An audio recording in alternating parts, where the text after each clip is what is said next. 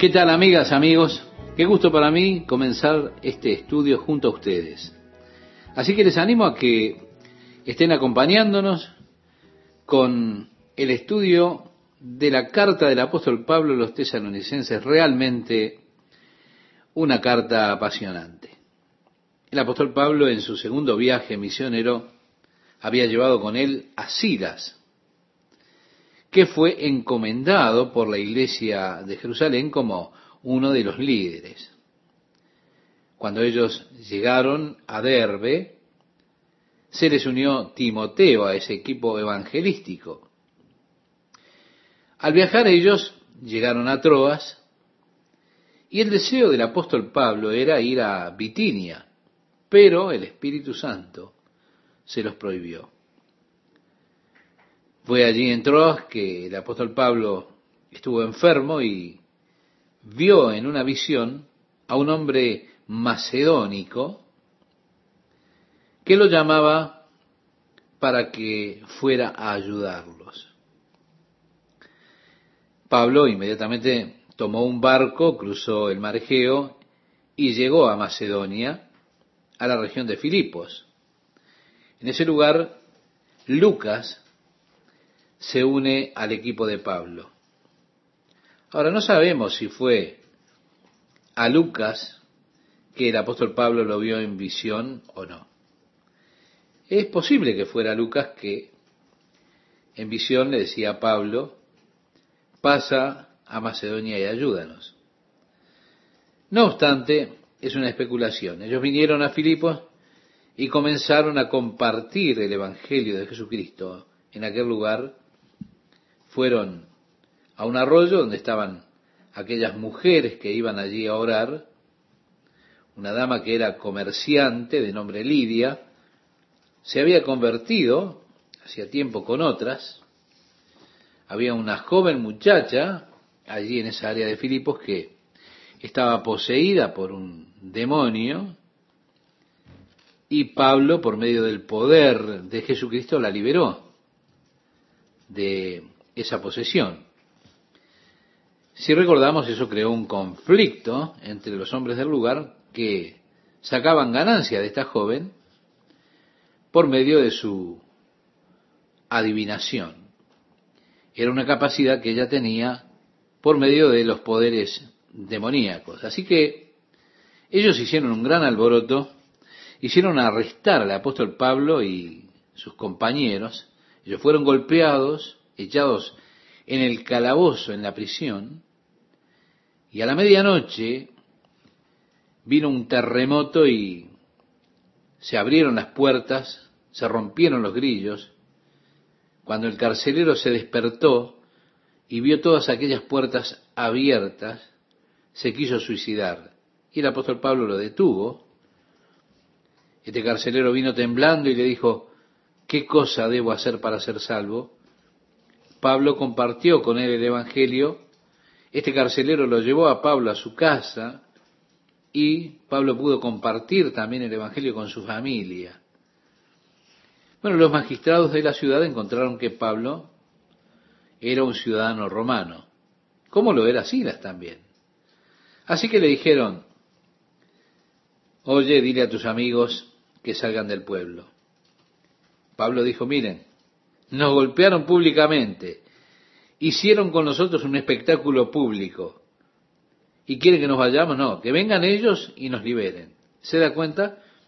Pablo forzó esta situación, ellos vinieron y le pidieron a Pablo que se fuera de Filipos. Y así Pablo, con Silas, Timoteo y Lucas, tomaron la carretera romana al sur de Filipos y llegaron a Anfípolis, pasaron a través de Apolonia y arribaron a Tesalónica, que era la principal ciudad romana, una ciudad importante, lo es aún en nuestros días. En la Grecia moderna, Salónica es la misma Tesalónica de la Biblia. Fue precisamente allí donde Pablo, en una sinagoga, por tres sábados, disputó con ellos las escrituras probando que Jesús era el Mesías. Muchos de los judíos creyeron pero otros no creyeron. Los que no creyeron levantaron una contienda tremenda contra Pablo, tal que él tuvo que escapar de esa ciudad de Tesalónica y se fue a Berea. Y allí ellos nuevamente compartieron el Evangelio hasta que algunos judíos, los mismos que habían creado problemas en Tesalónica, vinieron a Berea y Pablo tuvo que irse hacia Atenas. Más tarde, Lucas y Silas, o Silvano, que es el mismo, junto con Timoteo se unieron a Pablo y viajaron juntos a Corinto. Entonces Pablo estaba preocupado por los creyentes de Tesalónica. Pablo le preguntó a Timoteo y le dijo que volviera a Tesalónica para que averiguase cómo estaban haciendo su camino aquellos creyentes. Del registro parece que el ministerio de Pablo en Tesalónica fue un ministerio muy corto, lo más corto posible, quizá cuatro semanas. Como mencionaron, tres semanas de ministerio cada una con un sábado o tres sábados en la sinagoga, se menciona allí, quizá fueron tres semanas y después surgió el problema. Así que parece que el tiempo que tuvo Pablo entre ellos fue extremadamente corto. Pablo y su compañía eh, vinieron a ellos, eh, probablemente bastante amoratados por los golpes que habían recibido en Filipos, y así llegaron a Tesalónica, con esas marcas de los golpes que estaban sobre ellos, era muy obvio, porque fueron realmente muy golpeados. Y así llegaron la primera vez a Tesalónica. Ahora Timoteo vuelve a Tesalónico para ver si la iglesia está bien, si está con buena salud, y los encuentra adelantando en el Señor. Regresó a Corinto para compartir con Pablo cómo iba prosperando la iglesia en Tesalónica, iba avanzando en el Señor. Por eso Pablo escribe esta carta que probablemente es la primera carta que el apóstol Pablo escribe a las iglesias. Él la escribió desde Corinto a Tesalónica. Él escribe entonces esta primera carta buscando corregir un concepto equivocado que se estaba formando en esa iglesia. Lo interesante es que la cuestión principal de esta carta del apóstol Pablo es una de las más importantes verdades que el apóstol Pablo haya enfatizado en un ministerio tan corto como el que tuvo en Tesalónica, y ese tema era ni más ni menos que el regreso, el retorno de Jesucristo. A través de toda esta primera carta, él hace mención a este deseo de la venida de Jesucristo.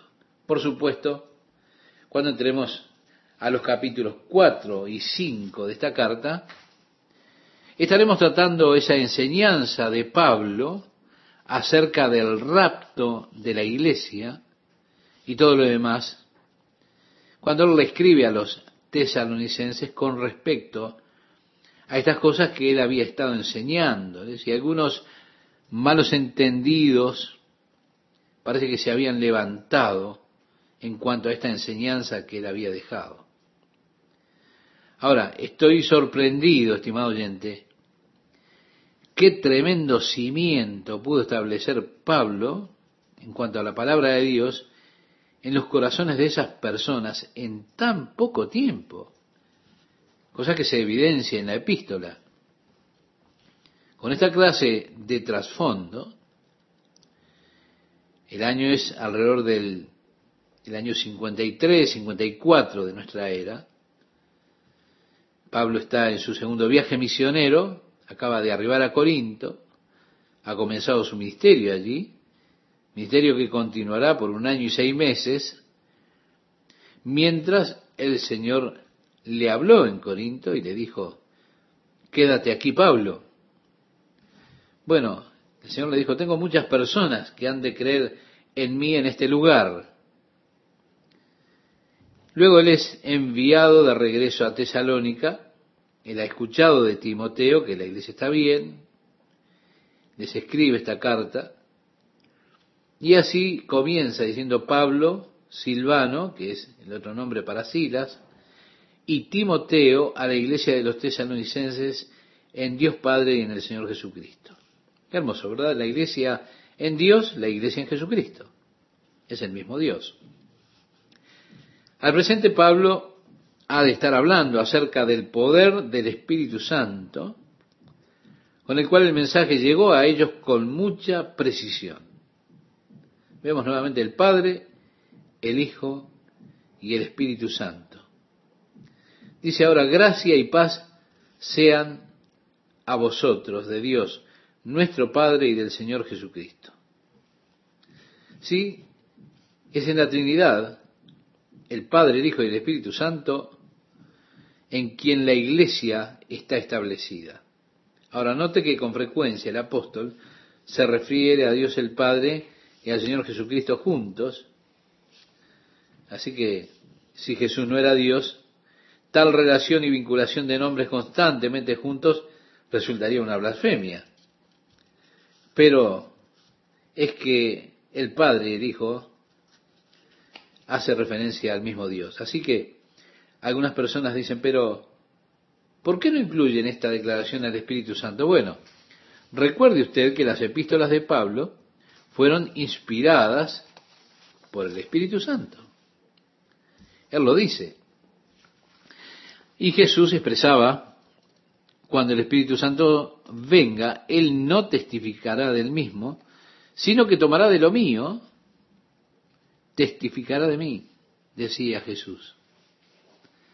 Por eso es suficiente que en la inspiración de este escrito, el Espíritu Santo allí no aparezca como tal, porque es el mismo Espíritu el que inspira.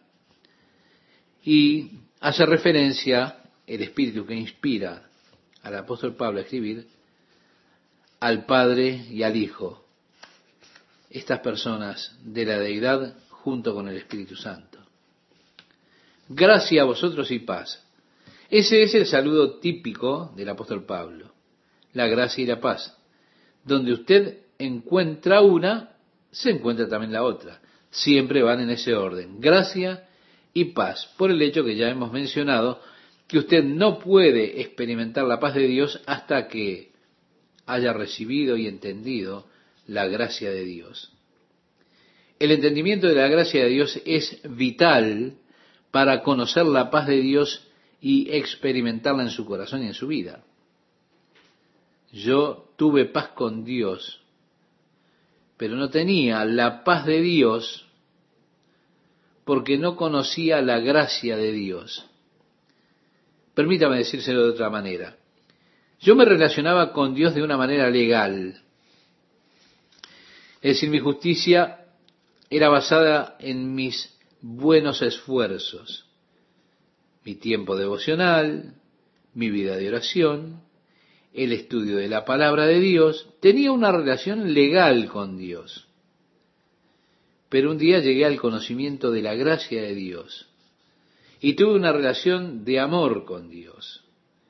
Cuando lo hice, de repente experimenté la paz de Dios, algo que jamás había conocido en mi vida cristiana.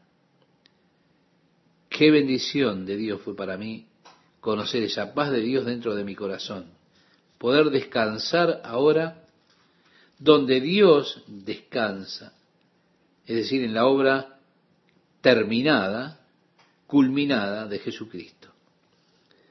Así que el Evangelio vino a mí con, con mucha seguridad solamente después que experimenté la gracia de Dios.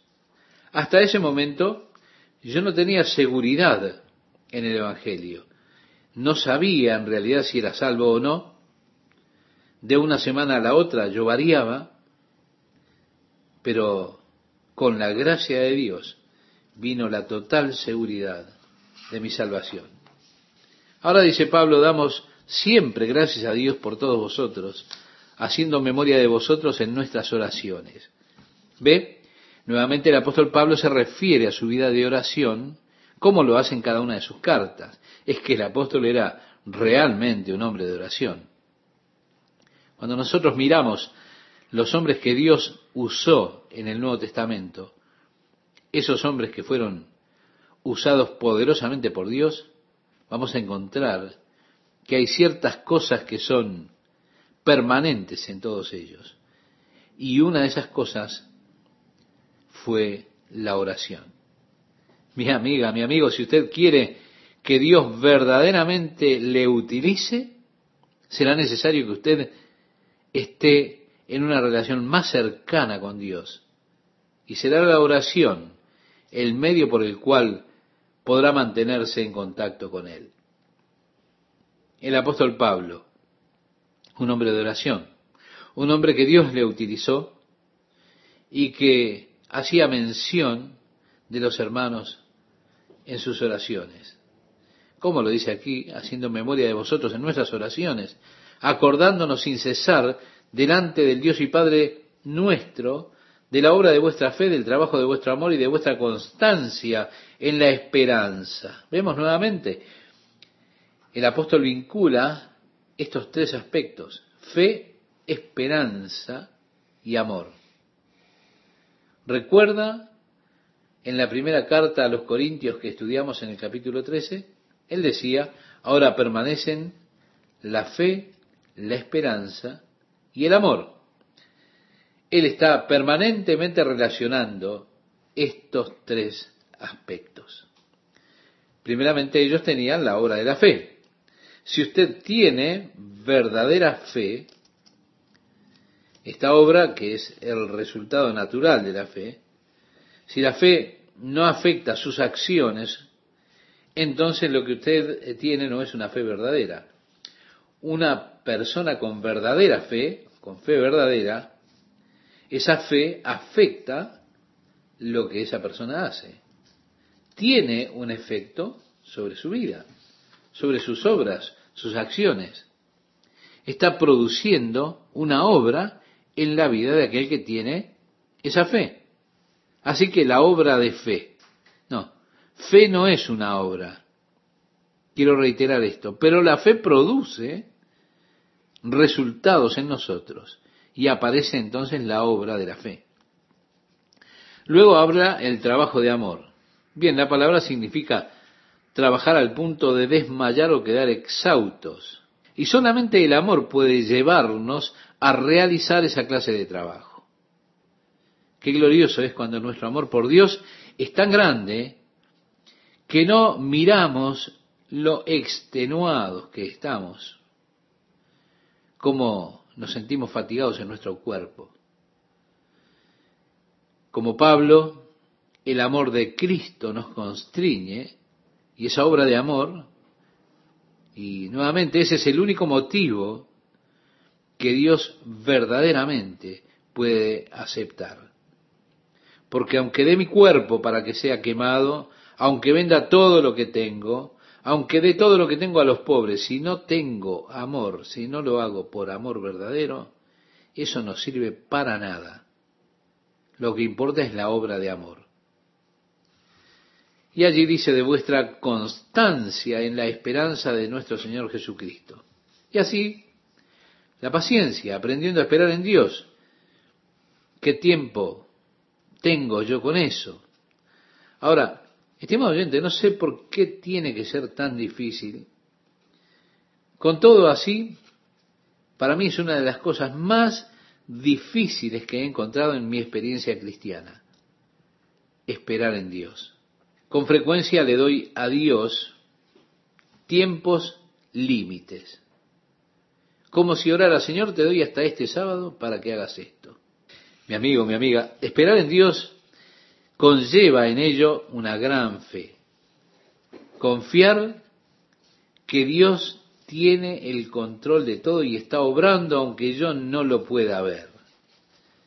¿Cuántos problemas hemos tenido por no esperar en Dios? ¿Cuántas veces nos ha pasado como Abraham, movilizándonos para tomar las cosas en nuestras manos sabiendo lo que Dios se ha propuesto, conociendo el plan de Dios. Bueno, porque Dios no lo hizo en el marco de tiempo que yo siento que debe hacerlo. Y así Señor, sabemos que quieres hacerlo, pero obviamente no puedes hacerlo sin mi ayuda, así que te vamos a ayudar, Señor. ¿Cuántos problemas formamos cuando damos un paso para ayudarlo a Dios? Allí surgen los grandes problemas.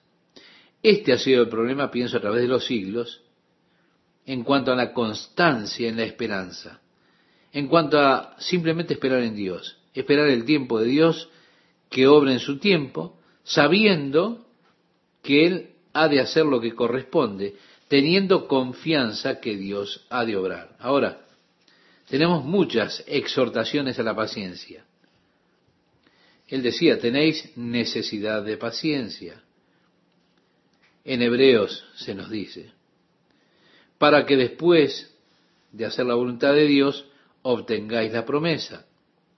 Se nos habla de aquellos en el Antiguo Testamento que por medio de la fe heredaron las promesas de Dios. ¿Se da cuenta?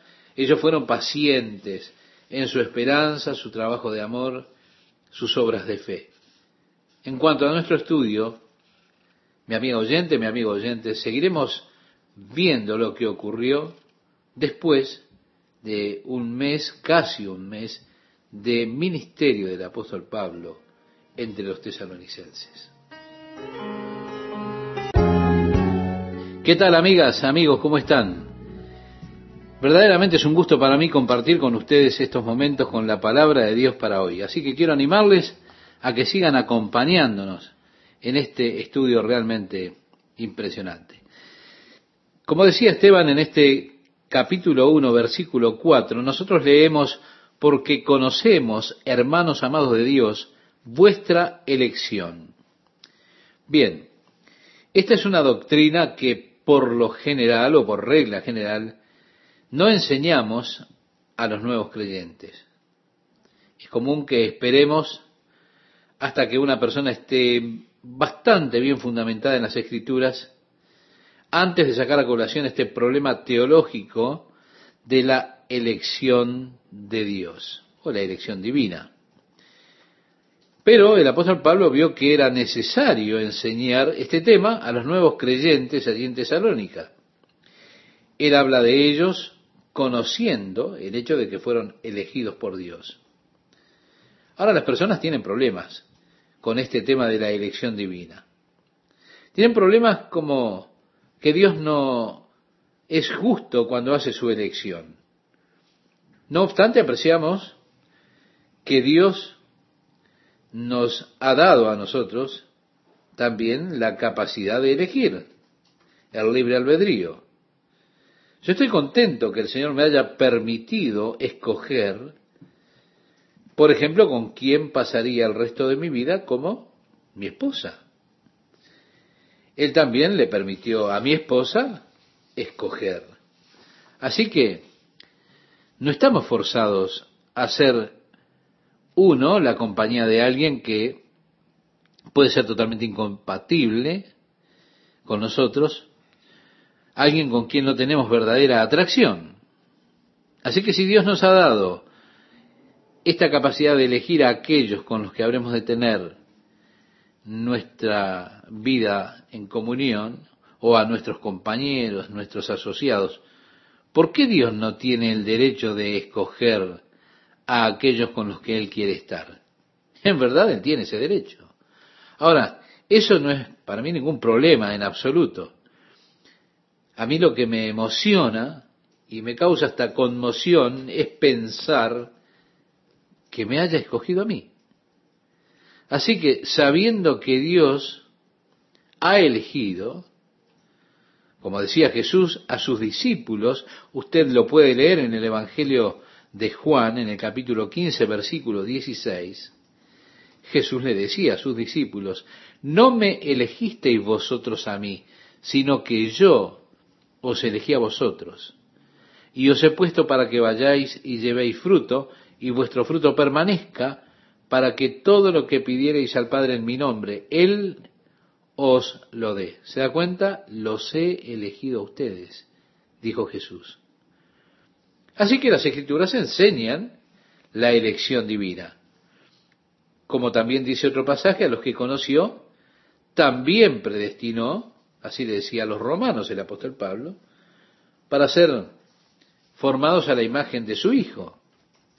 Pablo enseñó acerca de la elección divina a la iglesia tan solo en este caso, en el caso de Tesalónica, en el tiempo, en el periodo de tiempo de poco menos de un mes. Dice, pues nuestro Evangelio no llegó a vosotros en palabras solamente, sino también en poder, en el Espíritu Santo y en plena certidumbre. Y pienso que esto es probablemente la debilidad que tiene el Evangelio de nuestros días. Muchas veces proclamamos el Evangelio en palabras nada más, con una falta de poder de la obra del Espíritu Santo y la certidumbre que el Espíritu da. Pablo, el apóstol, usted recordará, se fue de aquí a Corinto. Más tarde, cuando él escribe a los corintios, él les dice, y mi predicación no fue con palabras persuasivas de humana sabiduría, sino con demostración del Espíritu y de poder. Recuerda, ya lo estudiamos. Necesitamos más esa clase de predicación con demostración del poder de Dios. Luego dice la palabra, no llegó a vosotros en palabra solamente, sino también en poder, en el Espíritu Santo y en plena certidumbre, como bien sabéis cuáles fuimos entre vosotros por amor de vosotros. Es decir, ¿qué clase de hombres fuimos por causa vuestra? Hombres que ministraron por medio del Espíritu Santo. Luego dice, y vosotros vinisteis a ser imitadores de nosotros y del Señor, recibiendo la palabra en medio de gran tribulación con gozo del Espíritu Santo. Y nuevamente Pablo aquí hace mención al hecho de su apariencia física. Él había recibido una golpiza tremenda allí en Filipos, y con todo ellos recibieron la palabra en el gozo del Espíritu Santo. Y agrega, de tal manera que habéis sido ejemplo a todos los de Macedonia y de Acaya que han creído. Porque partiendo de vosotros ha sido divulgada la palabra del Señor, no solo en Macedonia y Acaya, sino que también en todo lugar vuestra fe en Dios se ha extendido, de modo que nosotros no tenemos necesidad de hablar nada. ¡Qué maravilloso! La iglesia aquí no podía tener más de seis meses de antigüedad. Y con todo, ya la palabra de esa iglesia estaba resonando en todos los alrededores a causa de ellos. Si su fe en Dios se esparció por todas partes. Se esparció la reputación, la buena reputación de aquellos creyentes allí. Y dice Pablo, porque ellos mismos cuentan de nosotros la manera en que nos recibisteis. Vemos simplemente ellos, o sea, muestran con qué poder el Espíritu Santo estaba obrando en Pablo y sus compañeros cuando fueron a esa iglesia. Fue algo milagroso de verdad el hecho de que la iglesia pudiese ser tan efectiva siendo tan joven. Esto se puede atribuir solamente al poder del Espíritu Santo de la iglesia. Ahora, ¿qué error cometemos en nuestros días cuando tratamos de relegar ese poder del Espíritu solamente a los días bíblicos? ¿Qué error cometemos cuando ponemos énfasis en palabras seductoras de humana sabiduría, buscando establecer personas en la fe simplemente a través de un discurso de moda o una charla astuta. Necesitamos el dinamismo del poder del Espíritu, el dinamismo del Espíritu Santo para que la palabra de Dios sea no solo palabra, sino sea demostración del Espíritu y del poder de Dios. Dice, ¿y cómo os convertisteis de los ídolos a Dios para servir al Dios vivo y verdadero. En Grecia tenían muchos ídolos. Cuando Pablo vino a Atenas, él encontró que su espíritu se desgarraba dentro de él mirando esa metrópolis y esa ciudad llena de idolatría. En verdad que eso lo desgarró internamente. Eh, me estoy refiriendo a que su recepción en Europa nunca fue con un toque de trompetas. No estaba la, banda allí afuera con bombos y platillos y trompetas esperando para recibirlo y saludarlo, con pasacalles que flameaban diciendo bienvenido Pablo, nada. A Pablo en Filipo lo recibieron con una paliza. Lo patearon fuera de la ciudad. Llegó a Tesalónica y tuvieron que huir de la ciudad.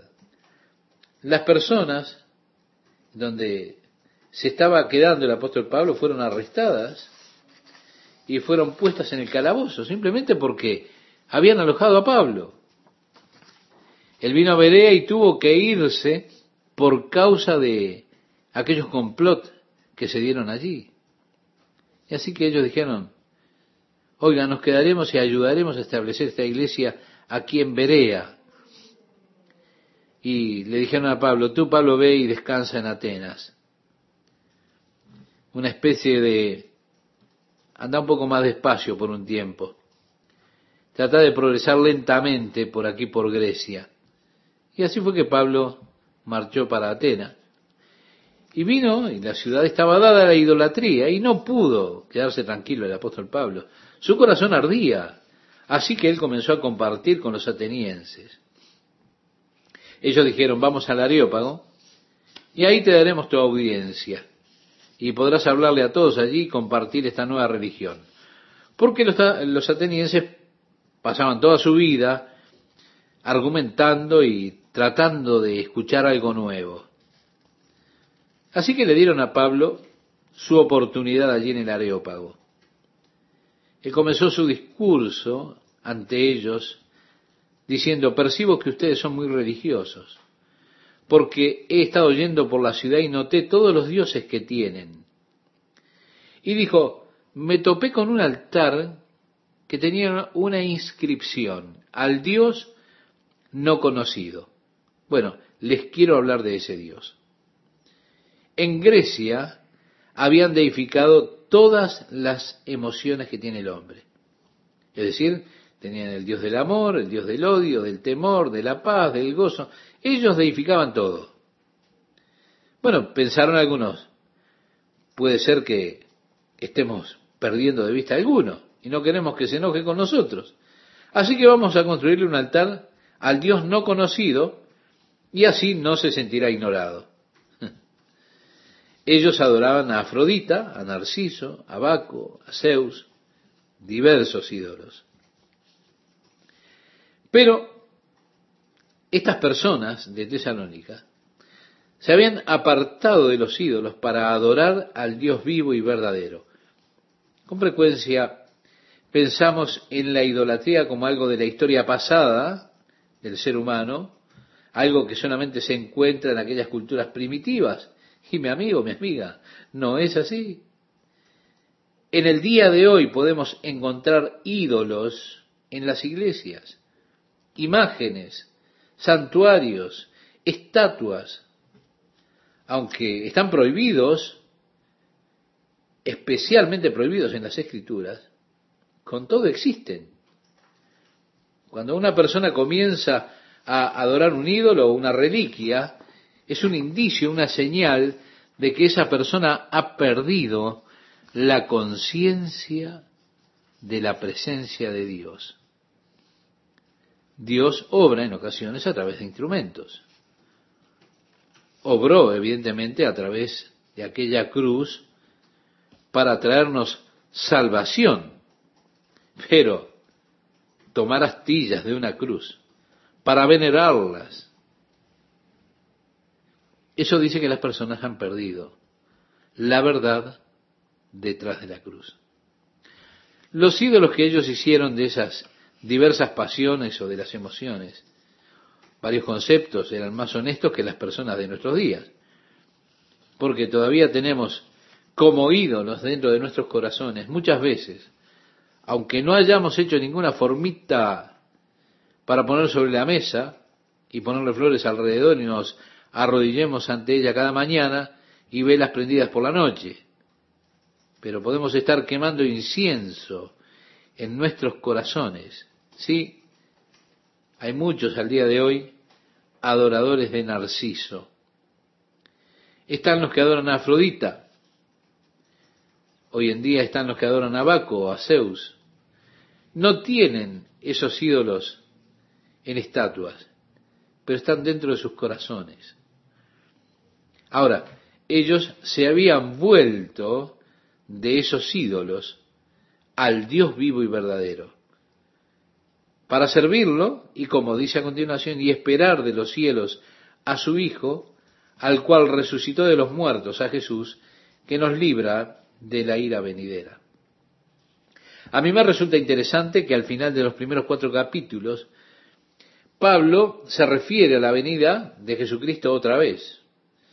Esto es una parte importante de la fe y el sistema de creencia, porque verdaderamente es la esperanza que nos mantiene. Así que la paciencia de la esperanza aquí, él amplía el panorama, porque están ellos esperando al Hijo de Dios de los cielos, a su Hijo Jesús, el cual resucitó de los muertos, quien nos libra de la ira que vendrá. Ahora, ¿cuánta doctrina hay contenida en esa pequeña declaración ahí? Es el mensaje central del Nuevo Testamento. La resurrección de Jesucristo de entre los muertos por Dios el Padre, el regreso otra vez de Jesucristo para librarnos de la ira que vendrá, porque ahora estamos esperando que regrese Jesús a librarnos de la ira que vendrá, esa ira que viene.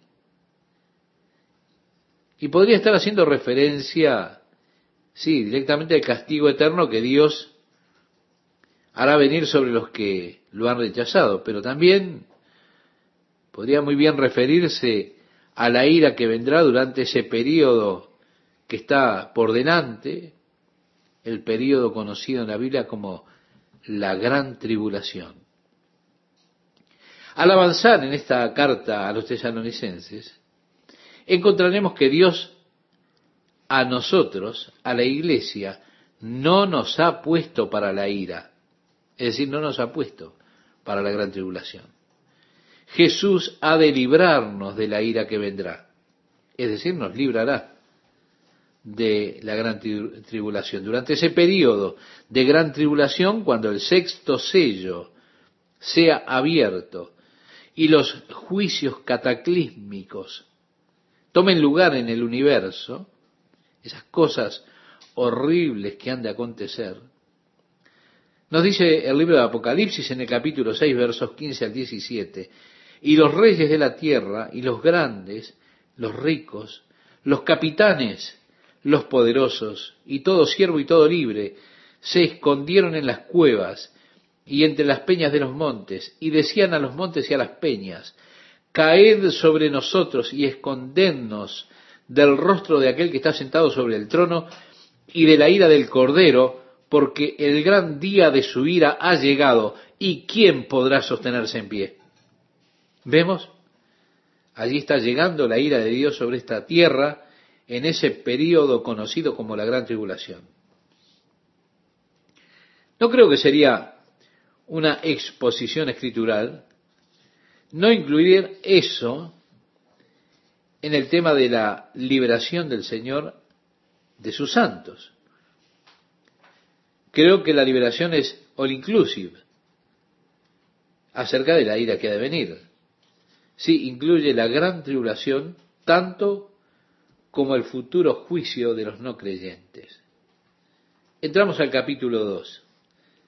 Y allí nos dice, porque vosotros mismos sabéis, hermanos, que nuestra visita a vosotros no resultó vana. Evidentemente Pablo había entrado bastante en la ciudad de Tesalónica, puesto que hace referencia a esto tres veces, aquí en la primera eh, lo hace en la apertura de su carta, y dice, no fue en vano. Pues habiendo antes padecido y sido ultrajados en Filipos, es decir, habiendo ido directamente de Filipos, las marcas eran bastante obvias. Dice, como sabéis, tuvimos de nuevo de nuestro Dios para anunciaros el Evangelio de Dios en medio de gran oposición.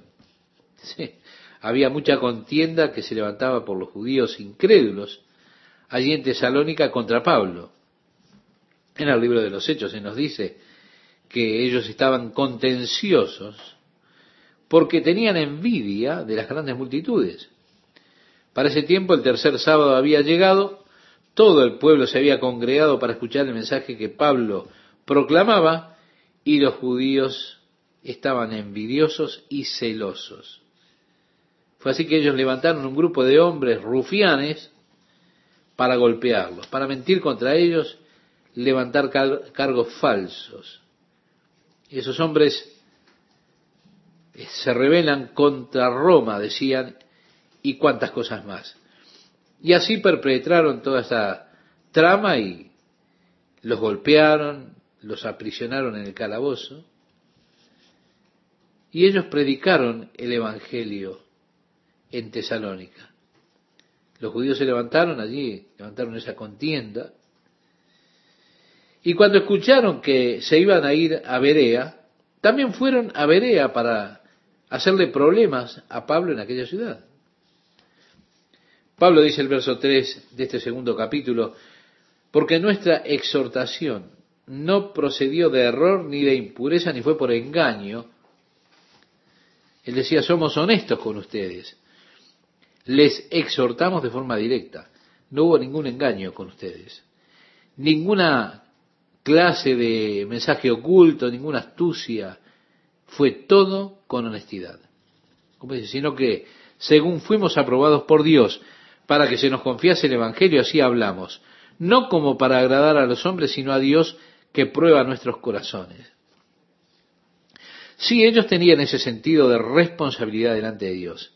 Y mi amiga, mi amigo, qué importante es que nosotros también tengamos este sentido de responsabilidad para con Dios.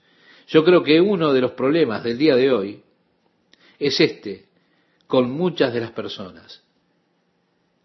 El problema es el temor de Dios no está en sus corazones.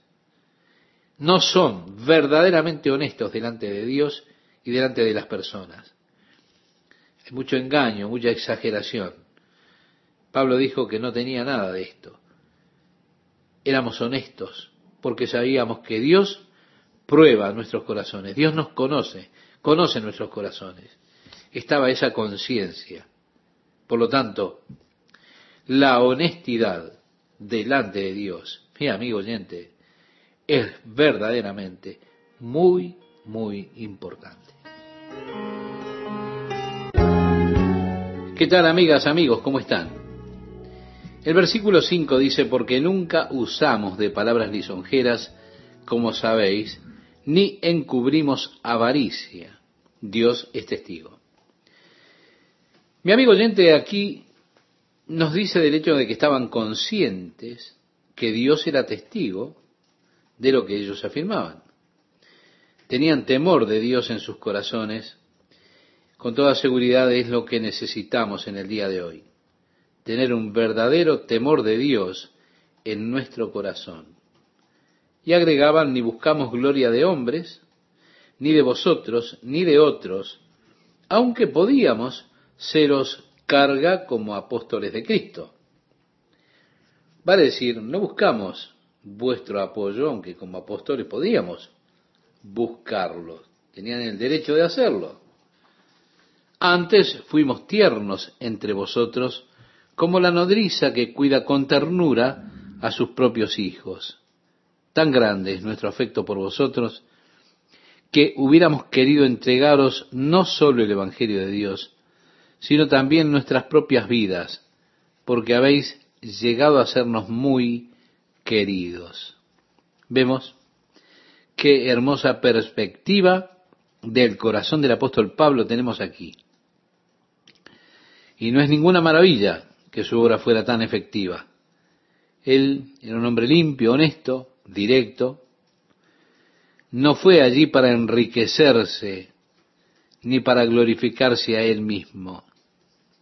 Él estaba allí porque los amaba profundamente, con amor piadoso, y quería llevarles la gloriosa verdad de Jesucristo que había transformado su propia vida. Dice, porque os acordáis, hermanos, de nuestro trabajo y fatiga, como trabajando de noche y de día para no ser gravosos a ninguno de vosotros, os predicamos el Evangelio de Dios. Sí, esa palabra labor nuevamente habla de llegar al punto de fatigarse. Así que él trabajó noche y día para poder proveer para sus propias necesidades y así predicarles el Evangelio de Dios y que nadie de hecho pudiera acusarle de ser un aprovechador. Bueno, ustedes están justo en esto, le diría a alguno, están por dinero. Ustedes saben, pueden venir y vienen a buscar una gran ofrenda y después dejan el pueblo y se van. De ninguna manera. El apóstol Pablo trabajó con sus propias manos para proveerse las necesidades de él y de su grupo y así no ser carga para ninguno de aquellos hermanos de Tesalónica. Decía, vosotros sois testigos, y Dios también, de cuán santa, justa e irreprensiblemente nos comportamos con vosotros los creyentes. Vivían vidas realmente circunspectas. Ellos vivieron santamente, una clase de vida sin mancha, sin reproche. Oh, que el Señor nos ayude. No sé, no, no sé, es muy difícil, pero no es ninguna maravilla en nuestro tiempo el testimonio de la iglesia tan débil, tan anémico, por las mentiras de muchos de los que están allí recorriendo el circuito haciendo tanto daño. Oh, que Dios nos ayude. Pablo decía, así como también sabéis de qué modo, como el Padre a sus hijos, exhortábamos y consolábamos a cada uno de vosotros. He aquí el ministerio del apóstol Pablo y yo amo esto. Ahí está la perspectiva que debe tener un ministro verdadero, alguien que trabaja entre las personas, que busca la gloria del pueblo, que simplemente es amable con ellos como una nodriza que cuida a sus hijos o como un padre con su hijo enseñándole, exhortándolo, confortando su corazón y os encargábamos que anduvieseis como es digno de Dios, que os llamó a su reino y gloria. En otras palabras, déjeme decirle, usted es un príncipe, usted es una princesa, porque usted es un hijo o una hija del rey. Por eso tiene que caminar de manera digna de este reino y de esta gloria de Dios. Y esa era la hermosa exhortación que le hacía Pablo a ellos. Luego decía, por lo cual también nosotros, sin cesar damos gracias a Dios de que cuando recibisteis la palabra de Dios que oísteis de nosotros, la recibisteis no como palabra de hombres, sino según es en verdad la palabra de Dios, la cual actúa en vosotros los creyentes. Sí, ellos recibieron lo que Pablo hablaba como palabra de Dios. Porque vosotros, hermanos, vinisteis a ser imitadores de las iglesias de Dios en Cristo Jesús que están en Judea, pues habéis padecido de los de vuestra propia nación las mismas cosas que ellas padecieron de los judíos. La iglesia estaba experimentando persecución en Israel, en Judea, habían tenido varias persecuciones con las cuales la iglesia fue azotada. Y aquí estos hermanos en Tesalónica estaban teniendo problemas como lo había tenido la iglesia de Jerusalén. Y decía Pablo, habéis padecido de los de vuestra propia nación las mismas cosas. Él les está hablando también de la iglesia de Jerusalén, que ellas padecieron de los judíos, los cuales mataron al Señor Jesús y a sus propios profetas, y a nosotros nos expulsaron y no agradan a Dios y se oponen a todos los hombres. ¿Qué acta de acusación que hace Pablo contra los judíos? Ellos mataron a Jesús, al Señor Jesús. También mataron a sus propios profetas. Y dice, nos persiguieron y se oponen a todos los hombres.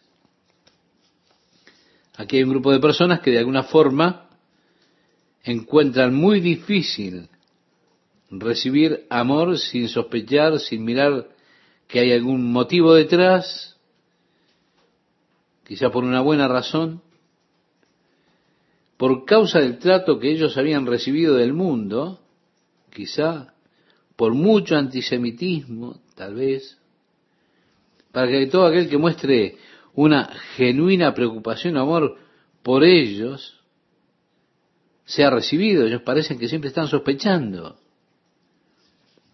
Y así entonces comienzan a, a cortar estas personas, a echarlos. Ellos comienzan a interpretar o a pretender ver toda clase de motivos falsos. Como dijeran, bueno, ustedes están simplemente tratando de acercarse a nosotros para poder convertirnos.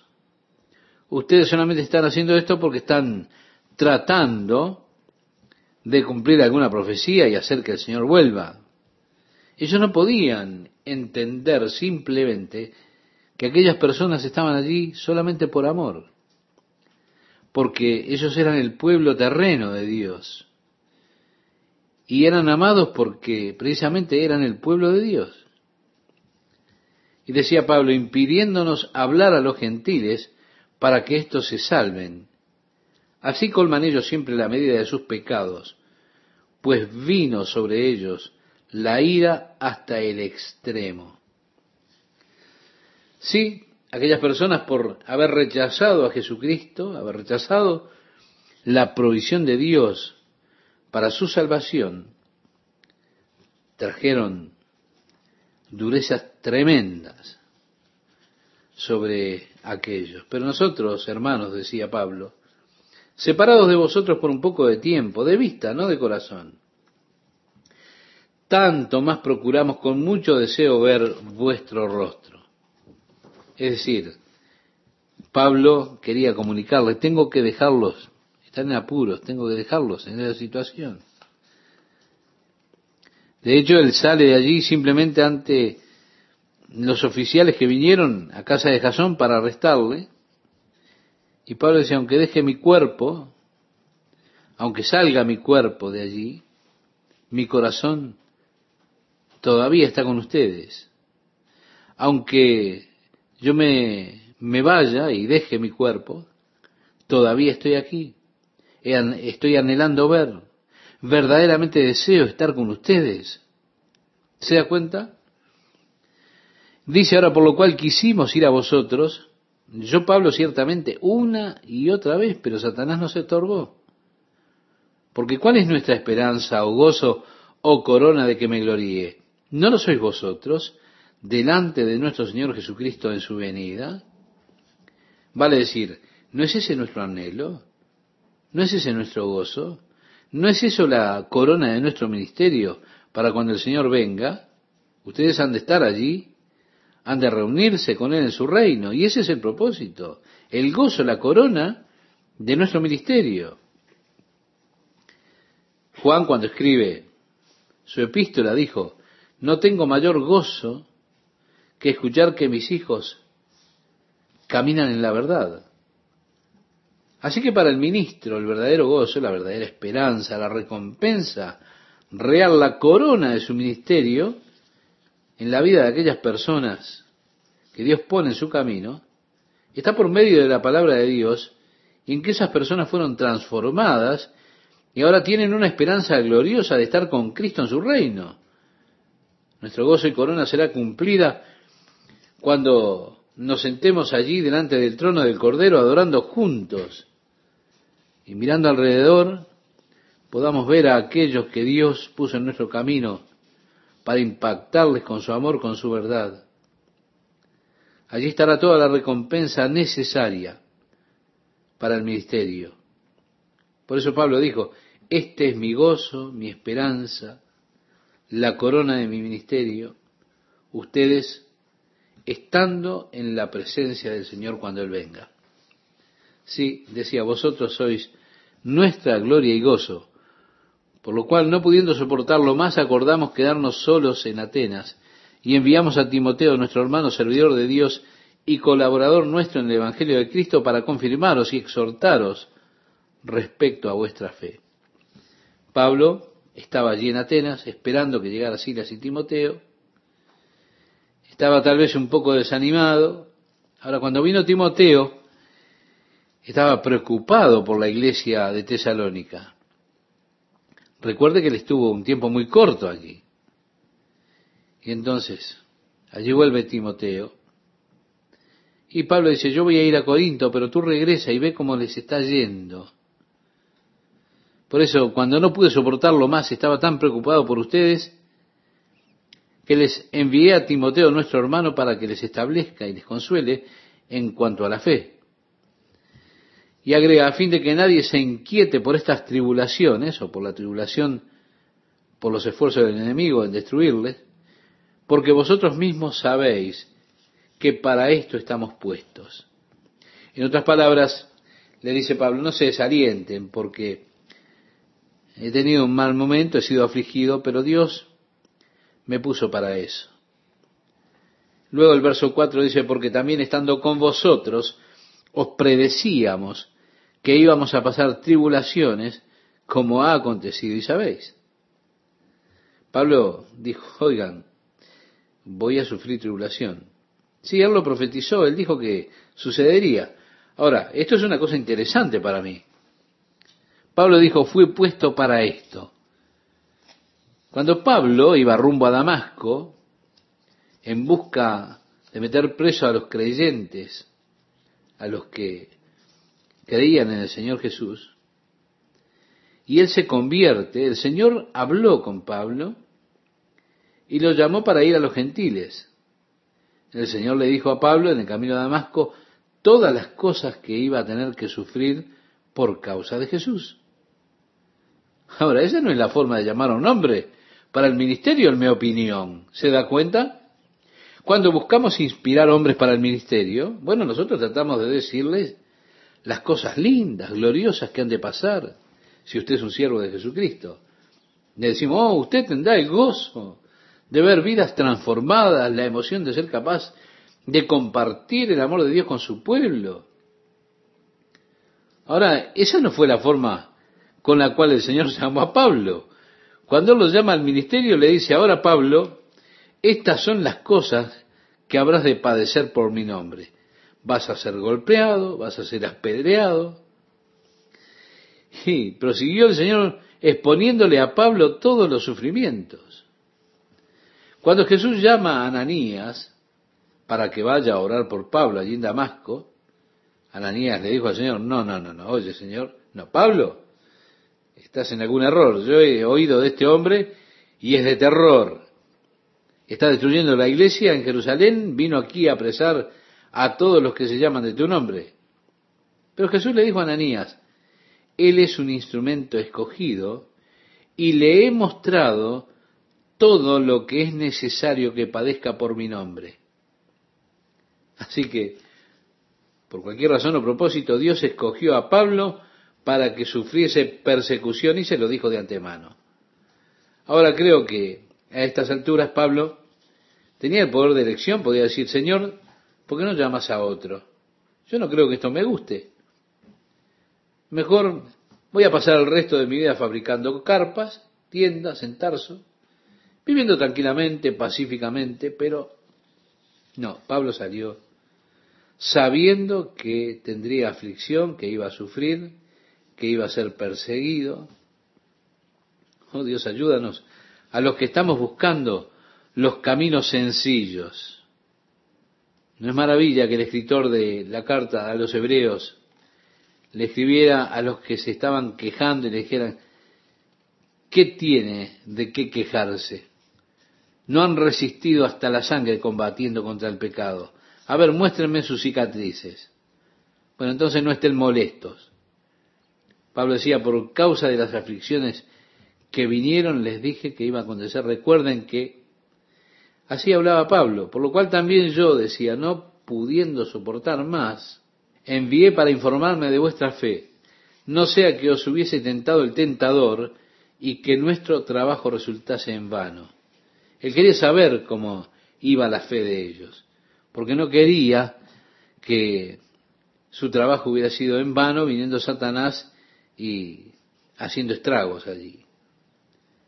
Luego dice, pero cuando Timoteo volvió de vosotros a nosotros y nos dio buenas noticias de vuestra fe y amor, y que siempre nos recordáis con cariño, deseando vernos, como también nosotros a vosotros.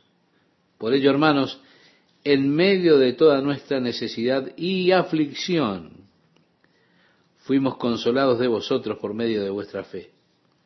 Vale decir, cuando Timoteo vino a ver a Pablo a Corinto, le dijo, Pablo, están andando bien. Realmente lo están haciendo genial.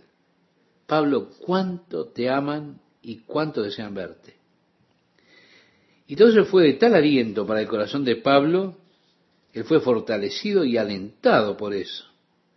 Él dice, por ello, hermanos, en medio de toda nuestra necesidad y aflicción, fuimos consolados de vosotros por medio de vuestra fe. Porque ahora vivimos o estamos satisfechos si vosotros estáis firmes en el Señor.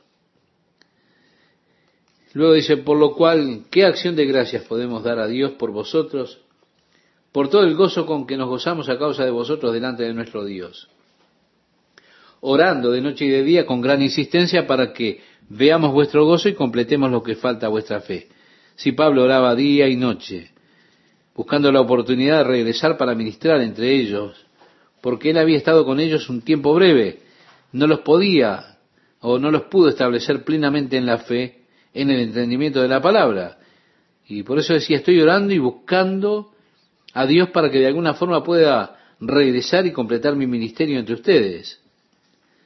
Dice, más el mismo Dios y Padre nuestro y nuestro Señor Jesucristo dirija nuestro camino a vosotros.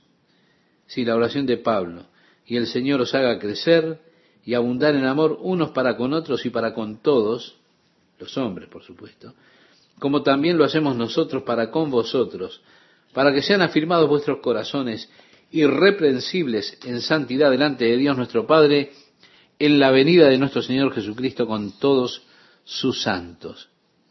Yo quiero que note al final de cada capítulo, él hace referencia a la venida del Señor Jesucristo.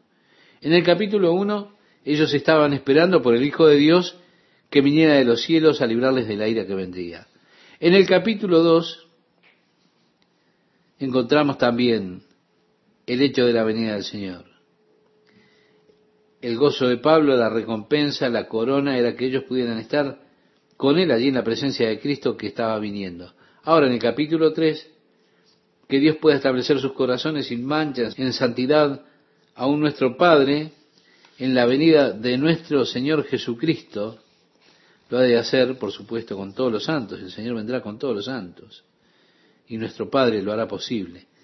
Cuando Jesús venga, Él vendrá con los santos, lo cual significa que los santos están con Él, porque han de venir con Él. Y esta es la realidad que presenta al final del capítulo 3.